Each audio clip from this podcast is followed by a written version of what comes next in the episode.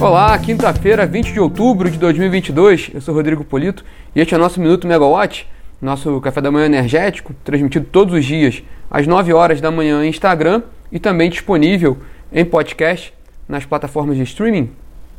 E com os principais assuntos e os destaques do dia na agenda do mercado de energia.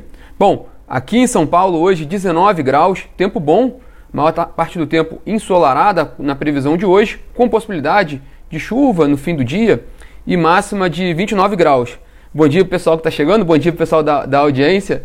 Bom, o nosso destaque hoje do bate-papo é a eólica offshore. Foram publicadas hoje duas portarias relativas ao tema e vamos falar sobre isso aqui.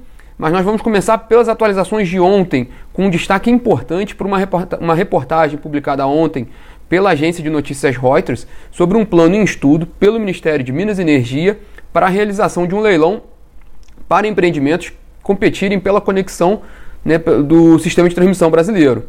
É, a ideia é reduzir os estoques de, de renováveis que aceleraram o pedido de outorgas nos últimos meses, no âmbito da, da legislação, né, que prevê um, um, um término agora, um prazo para os projetos que já tiverem sido já tiverem feito pedido de outorga, ainda terem é, possibilidade de desconto nas tarifas de uso do sistema de, gera, de transmissão e distribuição. Isso acelerou, isso a gente, fala, a gente costuma comentar isso aqui no Minuto, né? Isso acelerou o processo de, de pedido de outorga de projetos de eólica e de solar e gerou um estoque muito grande de empreendimentos e o Ministério de Minas e Energia está preocupado com isso e a ideia é fazer de alguma forma um leilão para reduzir né, esse, esse, estoque viabilizar esses projetos, os projetos que, que de fato tenham viabilidade econômica. É, de acordo ainda com a reportagem da Reuters, essa proposta deve ser colocada em consulta pública pelo Ministério nas próximas semanas e o leilão deve ocorrer no próximo ano, então em 2023. Como a gente falou, isso está em linha com os planos do governo de estudar e aperfeiçoar os leilões de energia, visto que os últimos leilões que são voltados para o mercado regulado também têm baixo nível de contratação e também não conseguem escoar os projetos de eólica e solar que buscam espaço no mercado livre, mas precisam da conexão do sistema.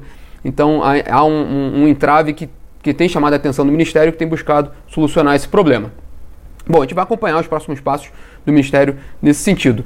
Mas vamos para hoje, né? Hoje tem o último dia do Brasil Wind Power, principal evento da indústria de energia eólica do país, e a pauta de hoje é totalmente voltada para a eólica offshore, com painéis discutindo cenário e cooperação internacional, legislação e questões ambientais, regulação de mercado e, claro, a interação, né, o, o, o quanto que a eólica offshore pode interagir com, com um mercado promissor de hidrogênio.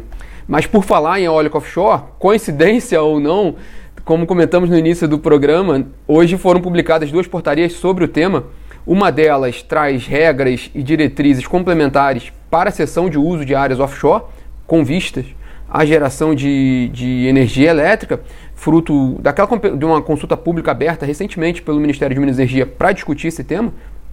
Então é um primeiro avanço nesse sentido.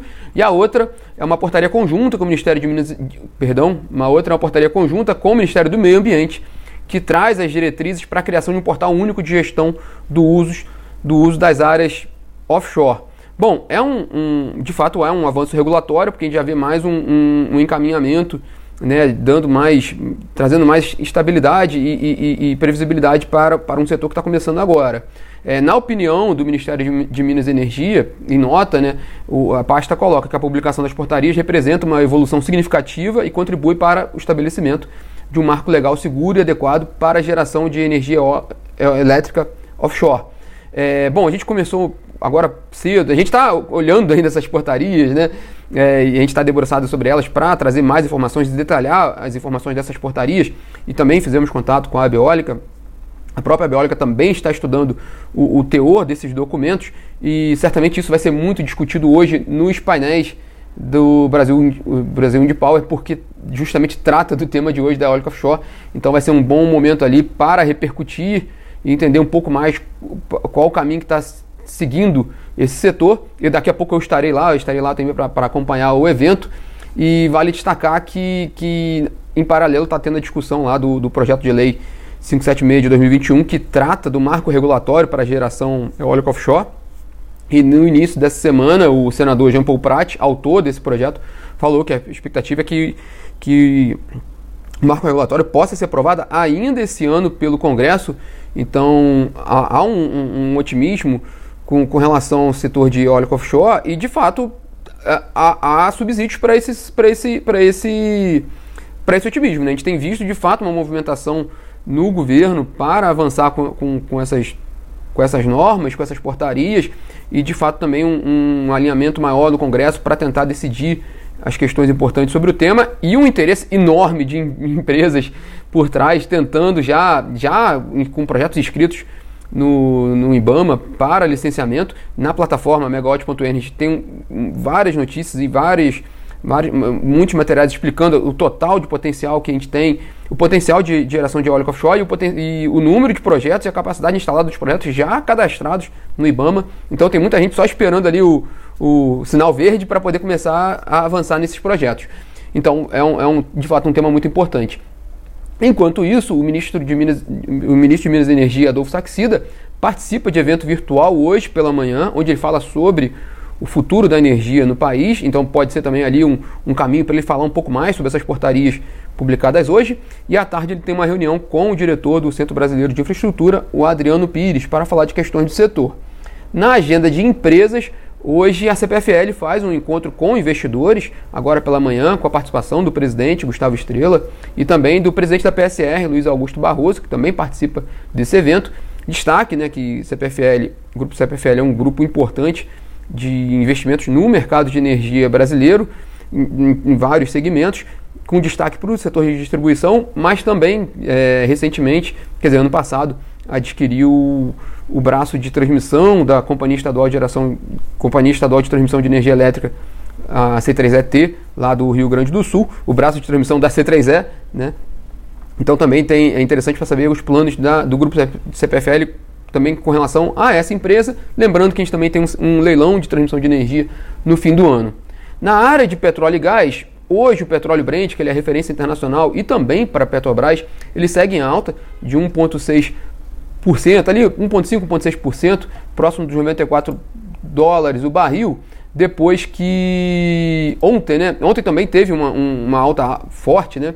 O, o, o Brent fechou com mais de 2,6% de alta ontem, a 92 dólares e 40 centavos o barril, mesmo com a decisão do presidente dos Estados Unidos, Joe Biden, de, de liberar parte do, dos estoques estratégicos dos Estados Unidos, na casa de 15 milhões de barris, e estava procurando um dado aqui para trazer para vocês, 15 milhões de, de barris, mas o que pesou nessa conta do, do, do petróleo mesmo for, não foram os estoques é, estratégicos, foram os estoques comerciais, porque os Estados Unidos também divulgou ontem, né? Também divulgaram ontem os dados dos estoques comerciais do país, uma redução de 1,7 milhão de, de barris desses estoques.